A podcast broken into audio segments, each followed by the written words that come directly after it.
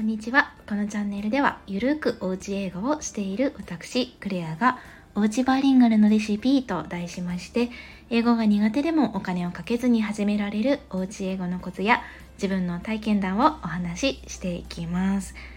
はい、今日はですね、タイトルが AI 活用術、英会話講師のレッスン作成の裏側公開ということでお話ししていきます。何度か触れてるんですが、まあ私は副業でオンラインで英会話の講師をしています。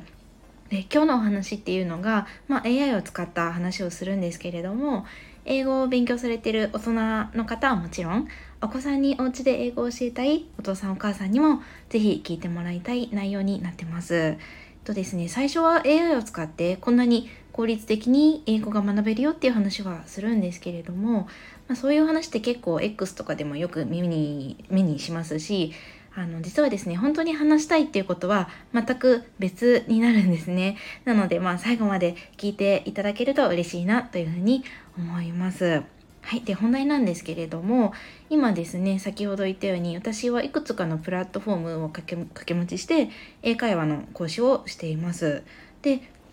そういうこうレッスンどういう風なレッスンにしようかなっていう時に AI を使ってプランの作成をするのがすごい便利なんですね。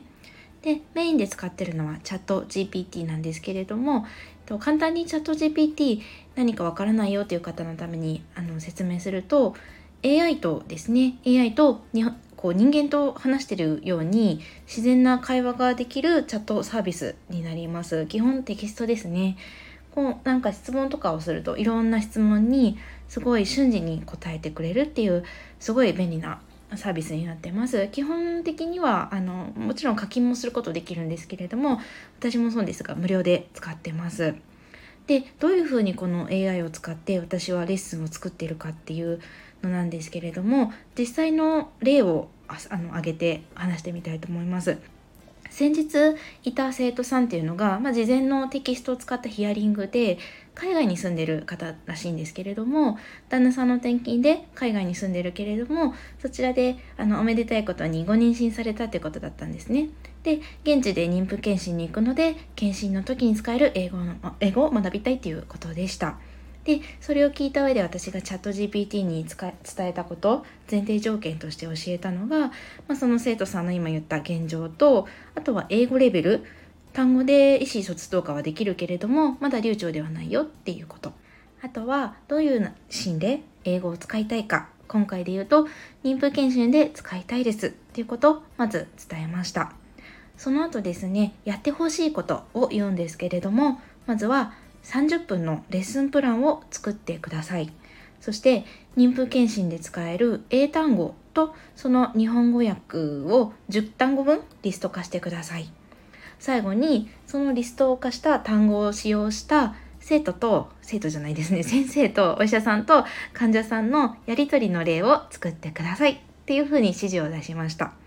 でその結果がですねまず、えーとその言った通りに単語が10単語妊婦検診で使える単語がバーッと出てきました。妊娠にまつわる単語とかですね。あとはこうつわりって何て言うかとか吐き気とか何て言うかとかですね。でそういう単語リストとあとは言った通りにレッスンプラン。例えば30分っていう伝えてあるので最初の5分で自己紹介とか雑談のアイスブレイクをしてください。次の5分で単語の意味とか発音の確認をしましょう。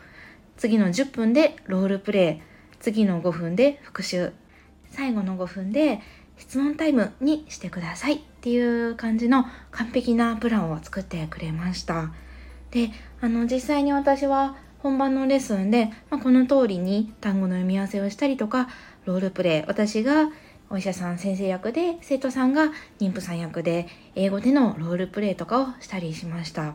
ですごいその生徒さんからもあのすぐ次の妊婦妊婦検診で使えますということで好評をいただきました。はい、っていう感じなんですけれども、まあ、ここまで、うん、聞いていただいて私が言いたかったのは別にこのチャット GPT がすごいとか、まあ、その私が AI 使いこなしててすごいとか全然そういうことではないんですね。あのはい言いたかったのはそれじゃないんです。ここまで聞いていただいてんあれってお気づきの方いませんか？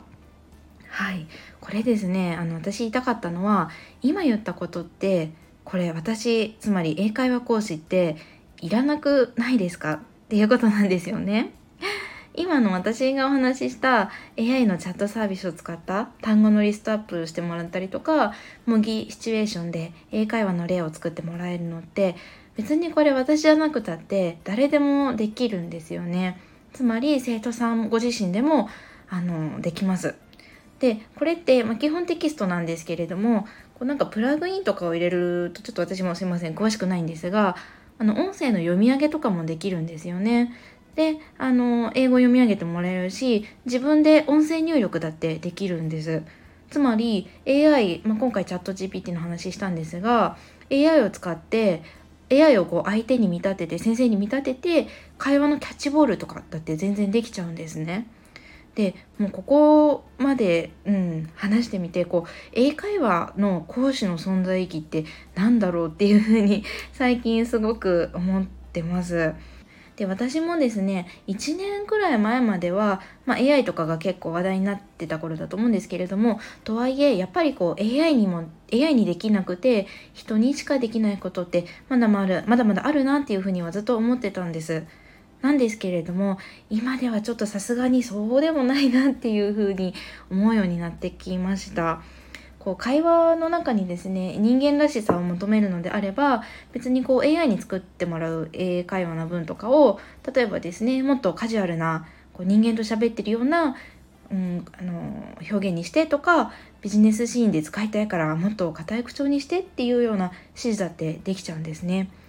ことはいえですね AI チャットサービスって、まあ、一般的にまだまだ普及はしてないしやっぱりこう生身の人間と話したいっていう需要もあるとは思うんです。なのでこうまだすぐにこの英会話の講師っていう仕事立場がこう即 AI に置き換わるっていうふうには思ってはないんですけれどもただやっぱりこうここまで AI がすごいと存在する意味っていうのは徐々に薄れていくのじゃない 薄れていくんじゃないかなっていうふうには、うん、ちょっぴり思ってたりもしますね。なのでこう、うん、AI をうまく利用して上手上手に付き合っていきたいなっていうふうには思っているんですけれどもなんかこうここまで完璧に AI っていうのができてしまうと、うん、どっかで焦りっていうのも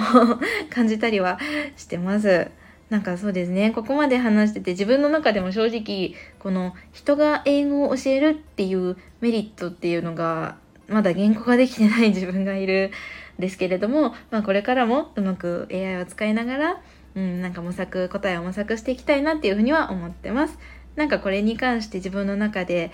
答えこう私が英語を教える意味 AI じゃなくて私ができることっていうのが また分かったら音声化してこういう場で自分の考えとかも話してみたいなっていうふうには思ってます。はい、ということで、えーと、と今回話したのがまとめですね。あの私がどのように英会話レッスンを作成しているか裏側をちょっとお話ししてみました。チャット GPT とか、あとはあの Google の Bard とかもそうですね。そういった AI のチャットサービスを使うと、まあ、こう生徒さんご自身でも英会話で使える単語リストだったりとか、まあ、その単語を使った例文とか英語の難易度も配慮した上で作成できるので、ぜひぜひ試してみてください。では今日も最後までお聴きいただきありがとうございました。またぜひ聴いていただけたら嬉しいです。Have a wonderful day!